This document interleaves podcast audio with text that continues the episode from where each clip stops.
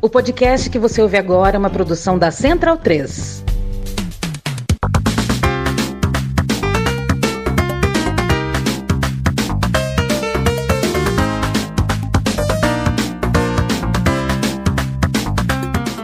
Bem-vindo e bem-vinda, amigo e amiga, ao podcast O Monolito. Eu me chamo Leandro Amin e hoje eu conversei com o Paulo Roberto, popularmente conhecido como Galo de Luta. O Galo de Luta é uma liderança, uma voz ativa na luta dos trabalhadores que entregam comida, motociclistas vinculados a aplicativos. É um cara com muito o que falar é, os aplicativos, inclusive, né, muito controversa a política e a relação desses aplicativos com os trabalhadores, e a gente vai falar disso e também de outras coisas uh, do nosso universo, na né? cidade de São Paulo, a precarização trabalhista como um todo, o capitalismo, o sistema prisional, é, o Borba Gato, claro, enfim. O Galo de Luta é sempre uma voz a ser ouvida e a gente tem aqui uh, um tostão de prosa, um tostão de conversa com ele. Vamos ouvir.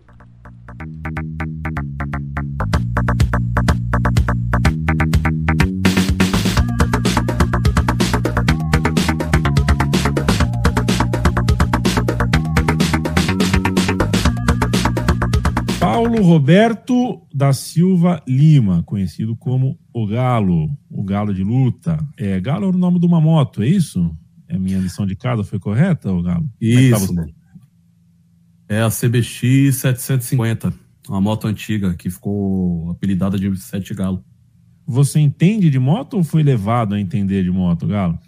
Não, eu quando era criança eu gostava de moto, né? Quando eu era criança eu tinha, como é que eu vou dizer, admiração por, por, por coisas de metais, certo? Então, moto era uma delas, corrente de ouro, relógio, é, essas coisas, né? Que criança, que o capitalismo propõe logo cedo para as pessoas, né? Como status e símbolo de poder e tal. E essa moto era uma delas, né? Tinha algumas pessoas no meu bairro que tinha ela, a CBX 750, né? 50 no jogo do bicho é galo. Então 750 ficou 7 galo, o apelido dela é 7 galo, né? Aí futuramente acabou saindo 7, ficou só o galo, apelido do galo. Vem disso. Perfeito. Galo, então, não é galo, galo, de luta e galo do metal, então. Você gostava do metal. Aliás, você, você fez parte da turma, né? É, nós somos, eu sou um pouquinho mais velho que você, mas não muita coisa, né? Mas a, a turma que dá um jeito de, de pratear o dente, você se recorda dessa. Dessa Sim. Né? Pô, era, era, uma, era uma forma de deixar o dente prateado porque era o legal, né? Era o bacana da época. É, a gente via na TV, né, os rappers com dente de prata, né, para imitar, nós colocava papel alumínio nos dentes para querer parecer, parecer, para parecer, né, aquilo ali, né, chegar próximo daquilo ali. Hoje, hoje, hoje com a consciência que eu atingi assim, eu entendo que aquilo ali era muito mais hip hop do que o próprio hip hop que nós estava vendo na TV, tá ligado? Que a essência do hip hop é lutar contra a falta de acesso, né, que era o que nós estava fazendo na época ali e tal. Então nós com papel alumínio nos dentes acabava sendo muito mais hip hop do que aqueles caras que já tava milionário e tinha seus dentes de prata e tal. Não que eles não fossem hip hop também, mas nós ainda tava o hip hop na sua mais pura essência, né? É o, o, o paradoxo do acesso, né? Para quem cresceu nos anos 90, é, o hip hop tinha esse paradoxo do acesso. Quando você tem a MTV colocando um programa, vários clipes, né, nos Estados Unidos e depois no Brasil, no mundo inteiro, colocando tantos artistas em, em evidência, é, é, e ao mesmo tempo é, o hip hop tinha essa, né, estava posto esse debate, né, o que estava fora, é sempre o que está fora ali do, da TV, o que está fora do grande palco, é, é algo que tem que ser enxergado. Eu estou falando com o Galo, o Galo é, é uma, uma pessoa tão vocal, tão, tão né, de, de, de fala tão ouvida entre é, na conversa antifascista, já não só mais entre entregadores antifascistas, né? E a minha primeira pergunta, Galo, tem a ver com, com isso, para além dos entregadores, né? E eu estou falando tanto dos entregadores de bicicleta quanto de moto. Eu moro em Maceió, vejo é, que inclusive é, os entregadores é, é, são mais de bicicleta do que de moto, pelo menos aqui no, no recorte que eu tenho, é, evidentemente por uma questão econômica, e daí você já começa a fazer alguns raciocínios sobre qual é o tipo de, de corre, qual é o tipo de, de, de, de situação né, a que está esse trabalhador envolvido. Mas a pergunta que eu vou te fazer para a gente começar, galera, é a seguinte: é, é, você entrou no debate público, você conseguiu uma penetração muito forte, né? É, na conversa de trincheira, aí você é muito ouvido. Né? É, você sabe disso. Se você fala, tem gente que para para te ouvir. Se você está num podcast, as pessoas param para te ouvir. Na sua rede social, se você aparece ali, as pessoas querem saber o que você pensa. E no tempo que a gente vive hoje, com rede social, esse, esse, essa dopamina da rede social, essa tentação diária de estar tá sempre falando, né? É uma demanda que não acaba nunca e é uma demanda bem planejada contra a gente né, contra nós aqui que somos pô, só né, assim, emissores de opinião e de conversa e tudo mais, a gente é, é levado, a gente é seduzido a entrar num ambiente de ter de multi-opiniões. A gente tem que ter opinião de tudo. A gente tem que saber falar um pouquinho sobre tudo. E as pessoas querem que o Galo tenha opinião esclarecida sobre todas as pautas que estão por perto. Pelo menos essa é a sensação que eu tenho. É um risco que eu acho que você corre, como todo mundo que de alguma forma tem liderança corre, né? E eu queria saber como é que você lida com isso, com essa sensação, se é que ele existe, de que as pessoas esperam que você fale sobre tudo, não só sobre uh, o recorte com o qual você ficou uh, mais em evidência. A internet tem esse modelo de barra de rolagem, né? O Instagram, o Twitter, as redes sociais e tal. E essa barra de rolagem ela também funciona como uma linha de produção intensa e ela também funciona como um rolo compressor, né? O que você fala hoje gera um conteúdo, as pessoas param para ouvir, mas daqui a pouco a barra de rolagem sobe e já era. As pessoas querem ouvir outra ideia, quer já seguir para frente. Então não tem muito tempo de reflexão, não tem muito espaço para reflexão, né? Então você escuta o que o Galo falou, você não reflete muito sobre o que o Galo falou. Você escuta, você acha impactante, você acha legal, daqui a pouco a barra de rolagem sobe, tritura aquilo que o Galo falou e traz o que uma nova pessoa trouxe ali. Daqui a pouco o Galo aparece novamente nessa, nessa barra de rolagem, sendo impactante mais alguma, alguma vez, mas impede o tempo de. impede essa, essa coisa da reflexão, que eu acho muito importante.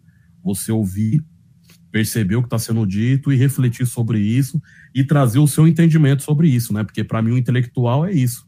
O intelectual não é aquele cara que, aquela pessoa que faz um, um, um conta o que aconteceu no passado entendeu? Tipo, ah, em 1900 e tanto aconteceu isso, isso e isso. Não, o, o intelectual é aquele que analisa o que aconteceu no passado, reflete sobre isso, analisa o seu presente e tira uma ideia nova para o futuro, né? Ele junta o passado, o presente e traz uma coisa nova. Às vezes as pessoas têm isso mesmo, mano, de esperar que você tenha uma opinião sobre tudo, tudo e tal. Mas eu não vou muito nessa onda, não, mano. Eu não acho que eu tenho obrigação de saber de tudo, eu também não acho que eu tenho obrigação de opinar sobre tudo, entendeu? Muitas vezes eu não vou mentir, eu me sinto pressionado a aparecer novamente na barra de rolagem, né? Porque você foi, a barra de rolagem subiu, é como se, como se sua ideia fosse triturada ali, você precisa novamente dar um jeito de aparecer nessa barra de rolagem novamente, entendeu? Isso é isso é, é ruim de fato, mas é como as coisas do, do, nosso tempo funcionam agora, nesse momento. Eu também não sou um cara que eu fico. É, como é que eu vou dizer? Fazendo uma crítica é, em cima de uma situação em que, de, em que é fruto do próprio tempo, entendeu?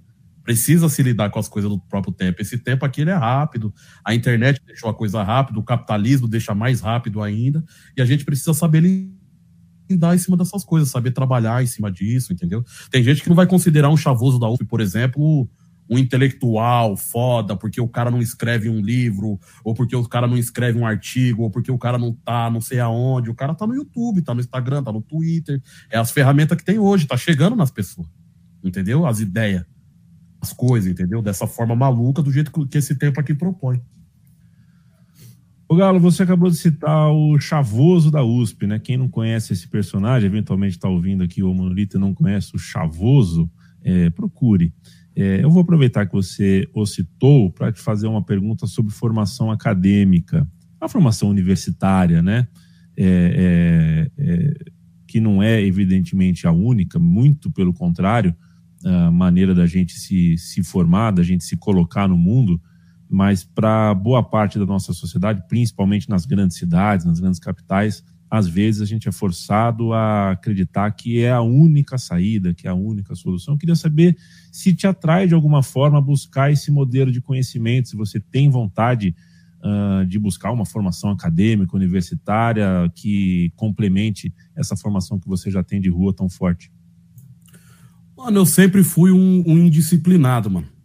Eu sempre fui uma pessoa indisciplinada. Eu nunca fui um, um cara disciplinado, entendeu?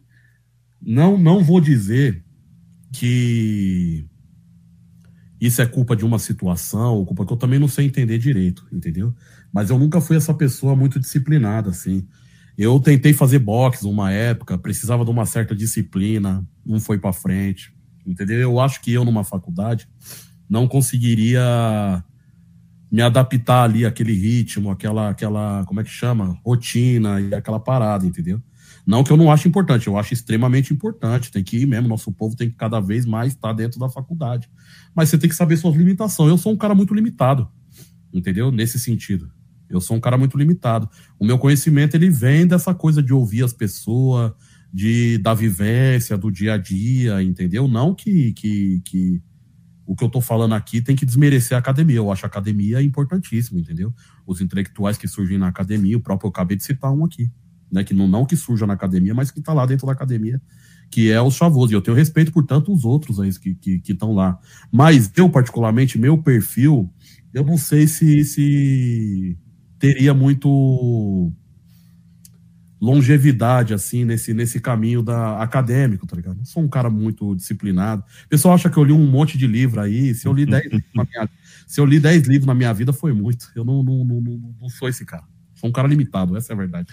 Ô Galo, é, é, trabalha de segunda a sexta, provavelmente de segunda a sábado, às vezes de domingo, muitas vezes em dois empregos, é, a condução é apertada, demora para chegar nos lugares, chega cansado, o trabalho é ruim, paga pouco, aí tem que comer mal, não dá tempo de se exercitar, uh, aí se alimenta com, com qualquer coisa na, na, padaria e compra coisa mais barata e dorme pouco e não consegue desfrutar, não consegue ver o Corinthians jogar no fim de semana direito, porque está a cabeça cheia.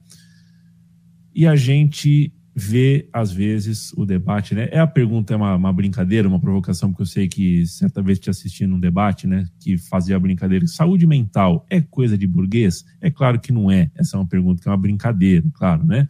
É, mas é que a saúde mental está ao alcance, né? É, a, não só a saúde mental, é, ter a cabeça no lugar, ter a autoestima, ter o bom sono, ter a boa alimentação, ter a autoconfiança, o elogio, paz na cabeça para conseguir levar a tua vida. Isso tudo é algo que você consegue com tempo e com dinheiro. É, as pessoas que têm tempo e que têm dinheiro, e quando tem dinheiro conseguem ter tempo, é, é, conseguem ter saúde mental. Como é que é essa letra na periferia, Galo? Porque eu imagino que seja urgente, né? Você tem mais voz, mas tem muitos amigos e amigas que você conheceu na vida aí, que de repente passa por tudo isso que eu descrevi numa semana de trabalho, às vezes está desempregado, o que é ainda mais sofrido, o que é ainda mais difícil, e não tem nenhuma vitória para contar, e se falar alguma coisa ninguém vai ouvir. Isso deve ser um veneno imenso. É complicado, mano. Não tem espaço, né? Não tem espaço para pensar, não tem espaço para raciocinar, não tem espaço para lutar, não tem espaço para estudar.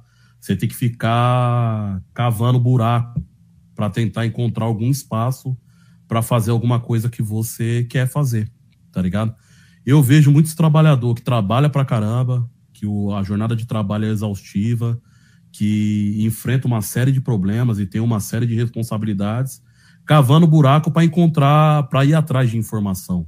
O problema é que muitas vezes essa informação que chega a esse trabalhador não é uma informação saudável, é a informação do terraplanismo, é a informação da, da, da do negacionismo, é a informação da extrema-direita, entendeu?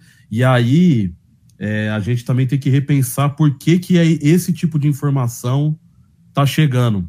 Lógico que Aí, aí, aí, eu devolvo a pergunta de forma de brincadeira também, né? O porquê que essa informação está chegando, a gente sabe por que, que essa informação está chegando.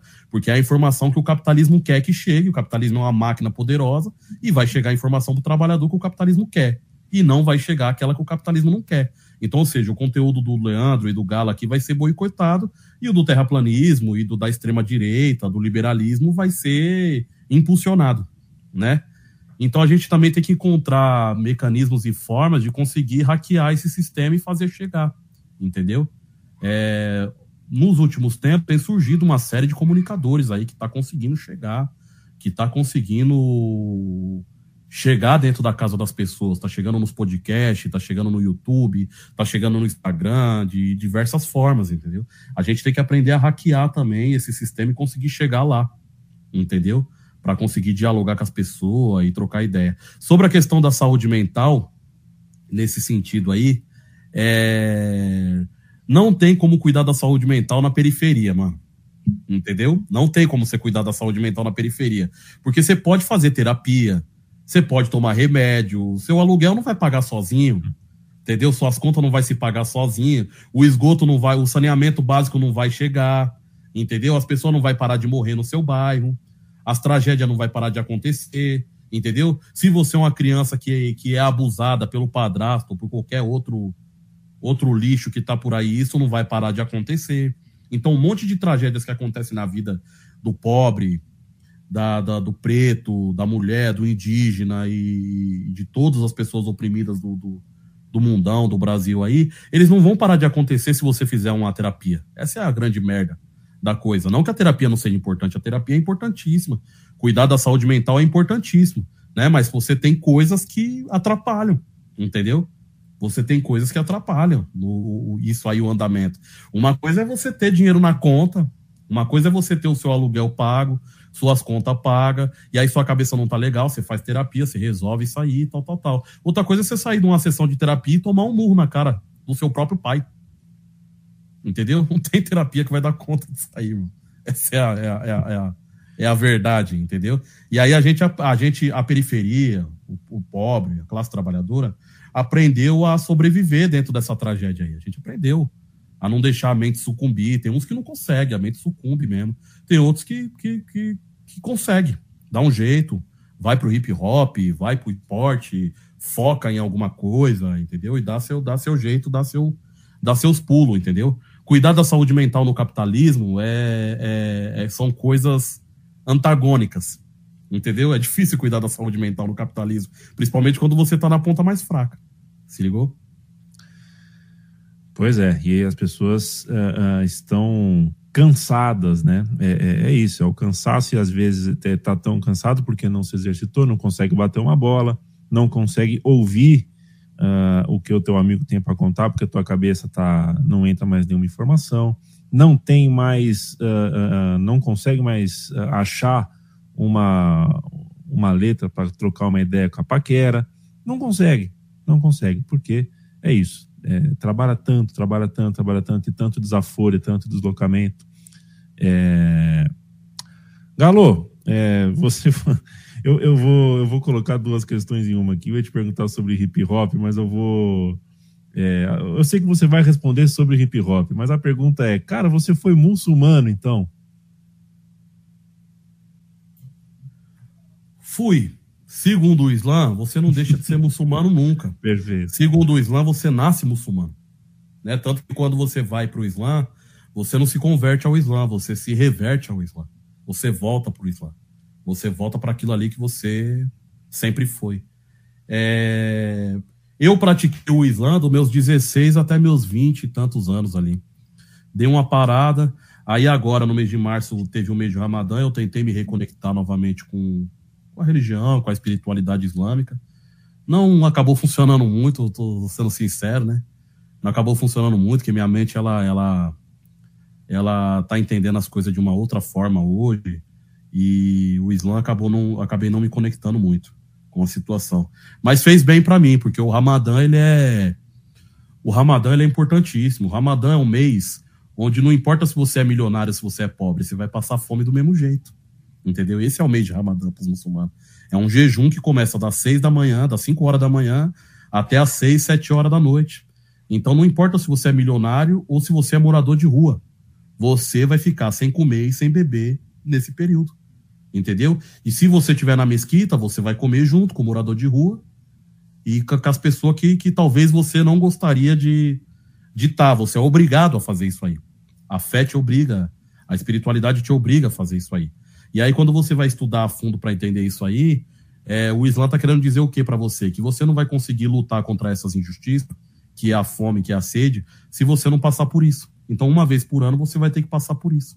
Entendeu? Para entender esse problema e ir atrás de solucionar esse problema. Tem uma coisa muito bonita na religião islâmica, que é o muçulmano não. O, é pecado o muçulmano aceitar qualquer tipo de injustiça. O muçulmano ele precisa lutar contra as injustiças. Tanto que o, na religião islâmica, no, que é um sistema também, o sistema islâmico, é proibido juros. Não tem juros, por exemplo. E a gente sabe que capitalismo não existe sem juros. Entendeu? Então só aí você já tem um, um, um sistema anticapitalista na situação. Não que não, não, que não dá para fazer outros tipos de capitalismo, né? Com, de outras formas e tal. Mas a gente sabe que os juros é um dos pilares, né? Para conseguir sustentar o capitalismo. A dívida, né? Capitalismo não existe sem dívida. O povo, para o capitalismo sobreviver, o povo precisa estar tá endividado, precisa ter as parcelas rolando, precisa estar os bancos a todo vapor, emprestando dinheiro para o povo aí, para as grandes empresas e tal. Então, eu pratiquei o Islã dos meus 16 até meus 20, tentei me reconectar de novo com a, com a religião, não no sentido político, porque na primeira vez foi no sentido político, dessa vez foi no sentido espiritual, mas acabou não, sinceramente, acabou não rolando muito, não.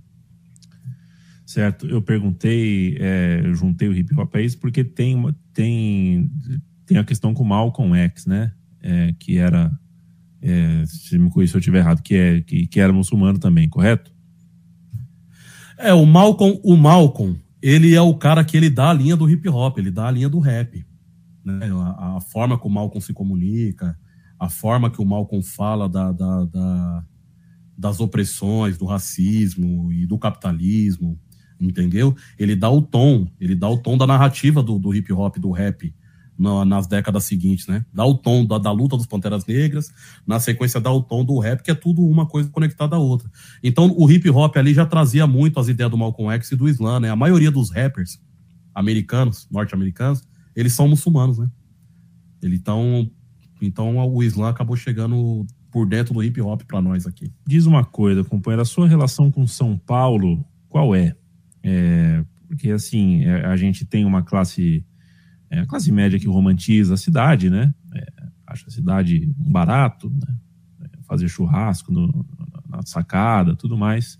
A periferia também tem as suas romantizações, né? Você citou a, né, o, o, lema da favela venceu, né? Também da sua romantizada. É, acho que é um consenso que a cidade traga as pessoas. Tem gente que acha isso legal, tem gente que idealiza isso. Acho que, pô, é, a cidade acaba comigo, mas eu não sei viver sem isso, né? Tem gente que fala isso, não, não consigo viver sem essa loucura, sem esse caos. As pessoas usam a palavra caos como elogio, né, para falar de São Paulo muitas vezes. É, e cara, você ricocheteou por São Paulo inteira tantas vezes, uh, né? Você tem um olhar para São Paulo que me desperta curiosidade. Queria saber qual é a sua relação com São Paulo. Ah, irmão, eu e São Paulo tamo kits. São Paulo tem vergonha de mim e eu tenho vergonha de São Paulo. Essa é a, essa é a verdade, entendeu? São Paulo esconde o pobre favelado, esconde o preto, esconde as pessoas oprimidas nas suas periferias, certo? E eu também, vou ser sincero com você, eu não sou um cara que fica assumindo São Paulo, não, mano. Eu não saio por aí falando com orgulho, assim, eu sou paulista, sabe, mano? Minha mãe, meu pai, minha família é toda da Bahia, veio pra cá trabalhar e não conseguiu mais voltar para casa. Ficou preso aqui nessa Babilônia aqui. Ficou preso aqui nessa Serra Pelada. São Paulo é tipo uma Serra Pelada, né? Que as pessoas veio para ganhar muito dinheiro, caiu nessa ilusão e ficou aqui o resto da vida se ferrando, tentando achar o que, que, que, que o jornal vendia, tá ligado? Então, e acabou construindo isso aqui, acabou fazendo tudo isso aqui, tal, tal, tal, sendo humilhado. Né? Minha família tem uma história com São Paulo de humilhação. Minha mãe foi humilhada, meu pai foi humilhado meus avós, minha, minha família toda que foi humilhada nessa cidade aqui, né? Então, ou seja, é, é isso que eu digo quando estamos kits, entendeu? São Paulo tem vergonha de nós, nós tem vergonha de São Paulo também. Às vezes eu vejo algum humorista de outro estado imitando o sotaque paulistano, eu fico com vergonha. E tenho orgulho de dizer, esse não é o sotaque do, do paulista, do, do, do paulista da, da, da, favela, da quebrada, entendeu? E aquele ali é outro sotaque, é o sotaque do playboy da, da Moca, do centro da cidade, não é o sotaque do, do, da periferia. Se ligou, mano? Então, meu, meu relacionamento com, com São Paulo é de. Essa cidade é hostil para nós, e para nós gostar dessa cidade, primeiro nós tinha que tomar ela. e mudar muita coisa nela. É muito barbagato que precisa ser queimado aqui para nós começar a gostar de São Paulo, viu? Teve, te, eu, teve gente que gosta muito mais da imagem do barbagato pegando fogo do que da imagem da Paulista ou da Ponte Estaiada ou de qualquer imagem. Sabe, mano? Pra, pra mim, a verdadeira imagem de, de, de, de que tem que ser colocada de São Paulo para fora, para dizer, ó, São Paulo é isso aqui, é o barbagato pegando fogo, entendeu? Não é a Ponte Estaiada.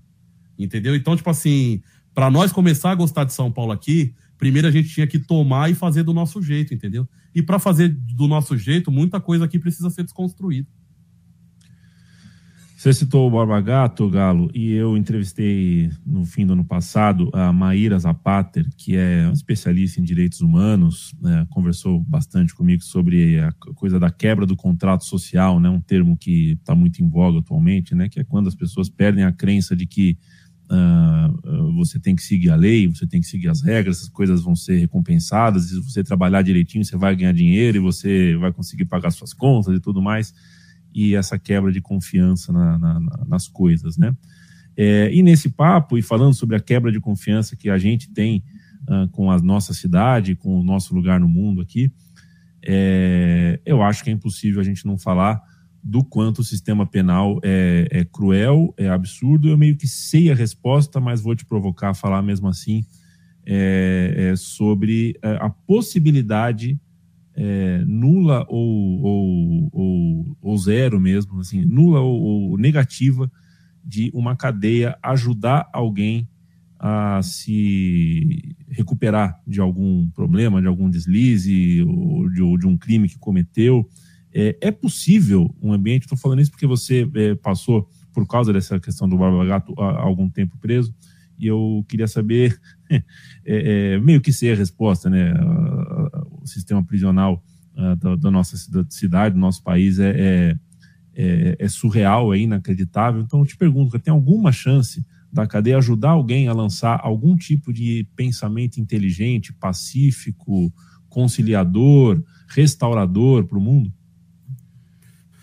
Ó, oh, mano, a cadeia, sistema prisional, ele ele foi feito e, e, quando você cai lá dentro, você percebe que a maioria das pessoas que está lá dentro é reincidente. Elas voltaram. Elas estão voltando para a cadeia.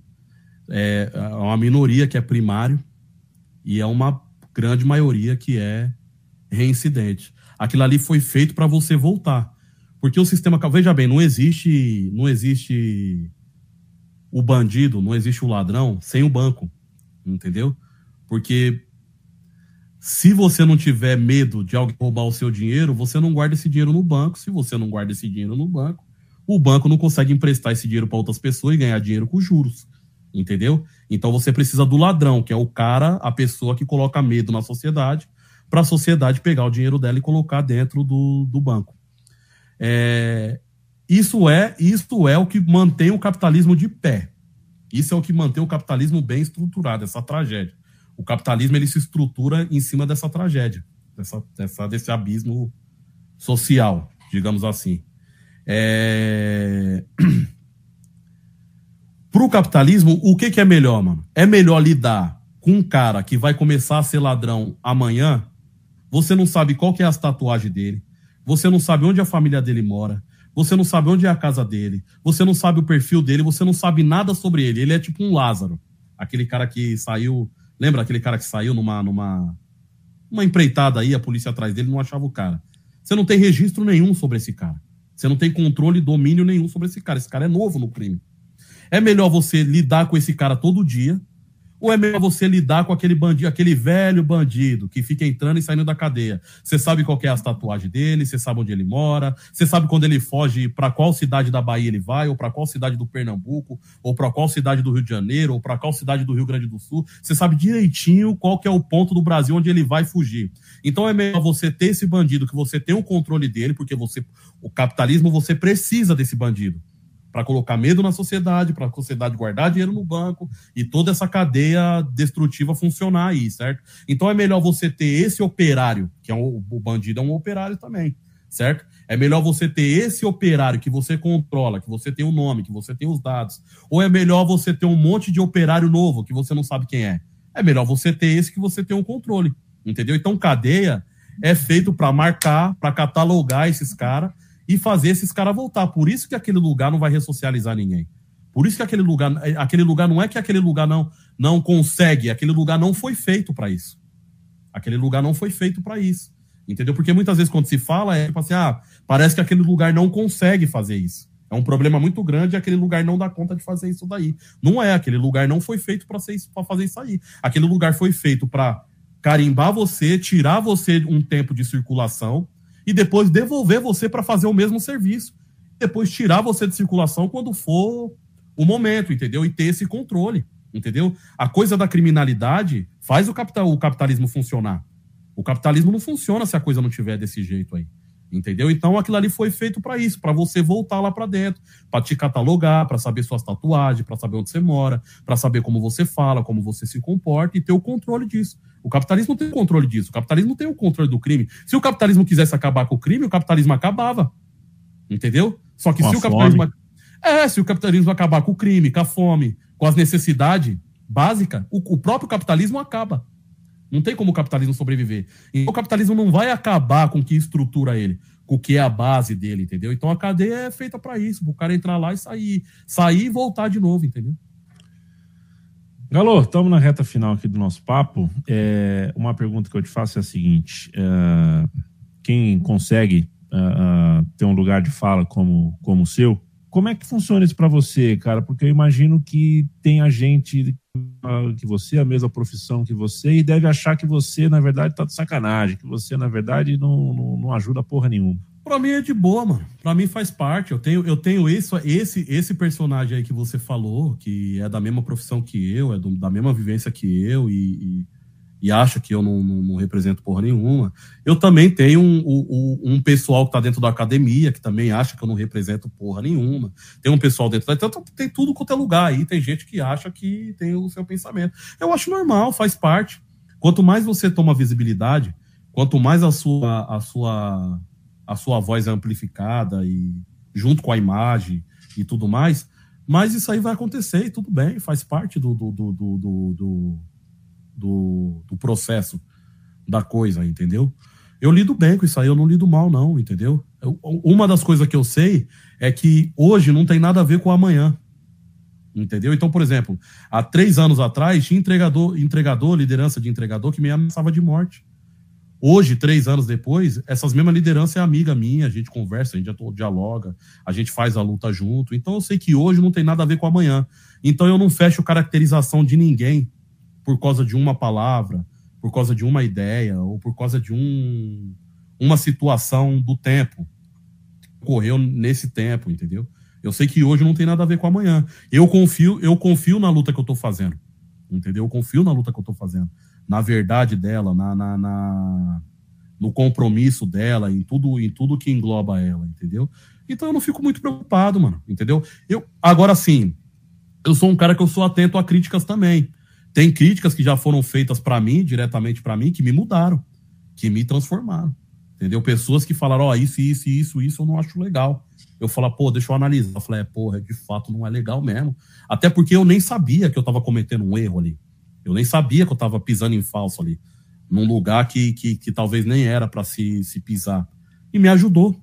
Me ajudou a, a, a, a caminhar para frente. Então, ou seja, tem umas críticas que você vê que é do tempo, tem umas críticas que você vê que é bacana, tem outras críticas que você vê também que é, é besteira, às vezes é do próprio ego da pessoa ali que, que, que tá machucado por alguma situação da, da, da, da, da vida, da estrutura. Tem um problema que às vezes parece um problema entre nós e não é um problema entre nós. É um problema estrutural. Entendeu? Por exemplo, você tem às vezes, por exemplo, um movimento de luta de cara feia com outro movimento de luta. Aí gente de fora vai falar, pô, mas vocês não é a mesma coisa? Não é dois movimentos de luta? É dois movimentos de luta, mas a estrutura não tem espaço para dois. A estrutura só tem espaço para um e os dois estão tá brigando pelo espaço. O problema não é entre os dois, o problema é da estrutura. A estrutura tá, tá, tá provocando a confusão. Então, muitas vezes, a estrutura provoca muita coisa. E que eu deixo passar quando eu percebo que é da estrutura, ou quando eu percebo outras situações. O que eu tenho certeza é que hoje não tem nada a ver com amanhã, e eu confio na luta que eu estou fazendo. Eu confio no caminho que eu estou seguindo. Se eu não confiasse, essas coisas iam me abalar mais. entendeu? Essas coisas aí ia me derrubar, talvez. Que eu não estava confiante com o futuro, entendeu? Mas eu tô sendo. Pode. Pode a, a, pancada vir de vários lugares. Eu tô preso nesse futuro, eu tô seguro nesse futuro, entendeu? É difícil me derrubar, que eu tô segurando num lugar onde as pessoas nem entendem.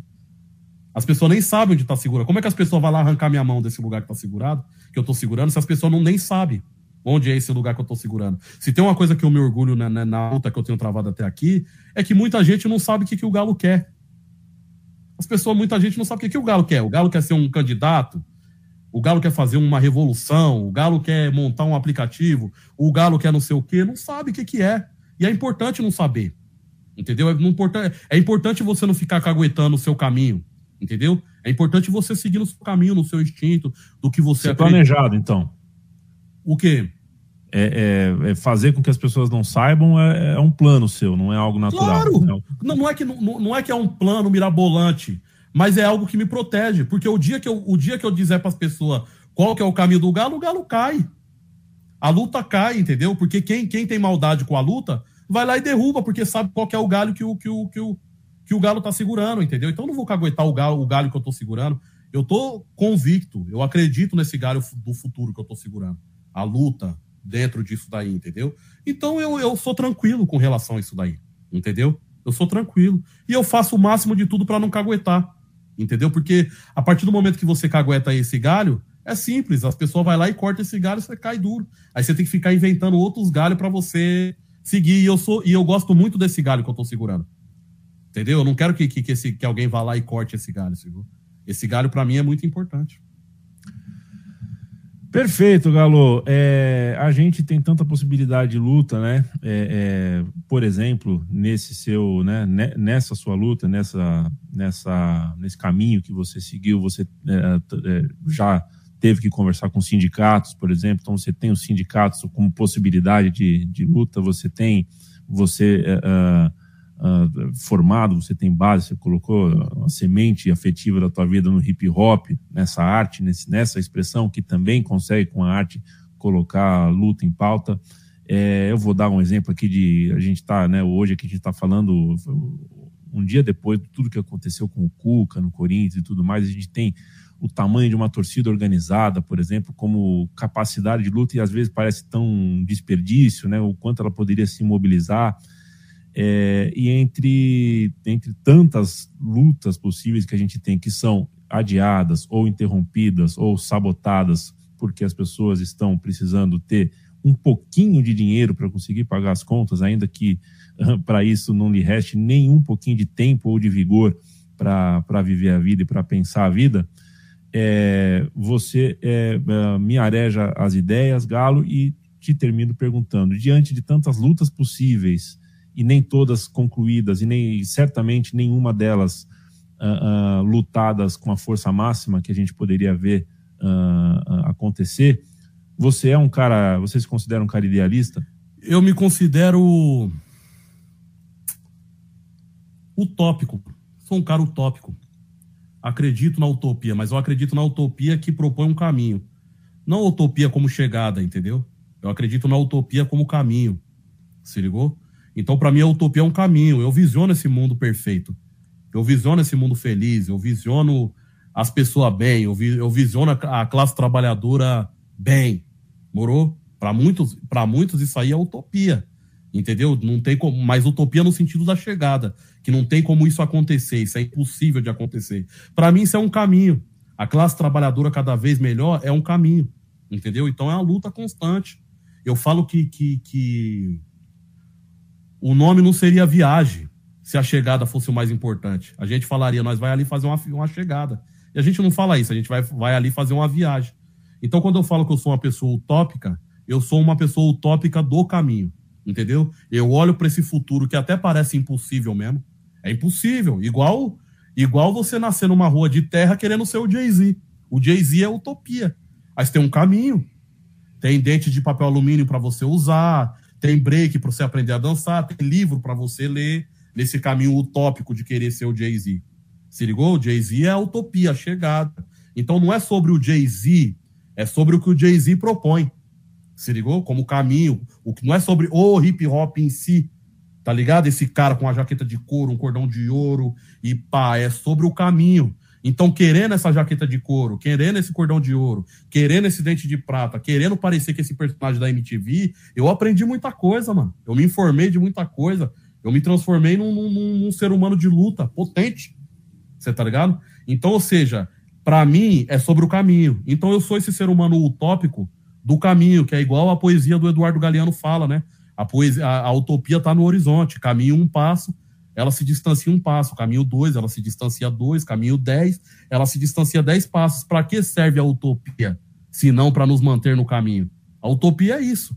É um lugar onde você mira e se mantém nesse caminho, entendeu? Então querer querer que a classe trabalhadora seja feliz, querer que as condições de trabalho sejam justas, querer que, que, que, que, que o capitalismo seja superado, para uns é uma utopia impossível, para outros é um caminho. Para mim é um caminho, entendeu? E quem vai dizer se é possível ou não são seres humanos que estão à frente da gente, não nós.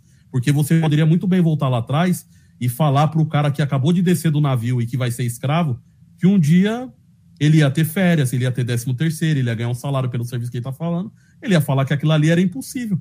Entendeu? Teve que muita gente acreditar nessa utopia, não como chegada, mas como caminho. Porque as pessoas que lutou pela liberdade naquela época não lutou pela própria liberdade, lutou pela nossa liberdade. De, é, ou seja, essas pessoas amaram pessoas que eles nem conheceram, que eles nem viram, que eles nem sabiam se existia, se o mundo chegaria tão longe, se o mundo não acabaria antes. Entendeu? Então, ou seja, eu sou um cara utópico, mas do caminho, não da chegada. É isso, a gente nunca vê todos os resultados e todas as consequências das lutas que a gente luta no tempo presente. É... Obrigado demais, Galo de Luta. O Monolito falou com o Galo de Luta. Te agradeço demais pelo tempo, pela disposição. É... Não estou falando da entrevista só, não. Agradeço pela entrevista, mas pelo tempo, disposição, pela luta de sempre, viu, companheiro? Um grande abraço para você. Valeu, irmão. É nóis. Obrigado aí pelo convite. Tamo junto.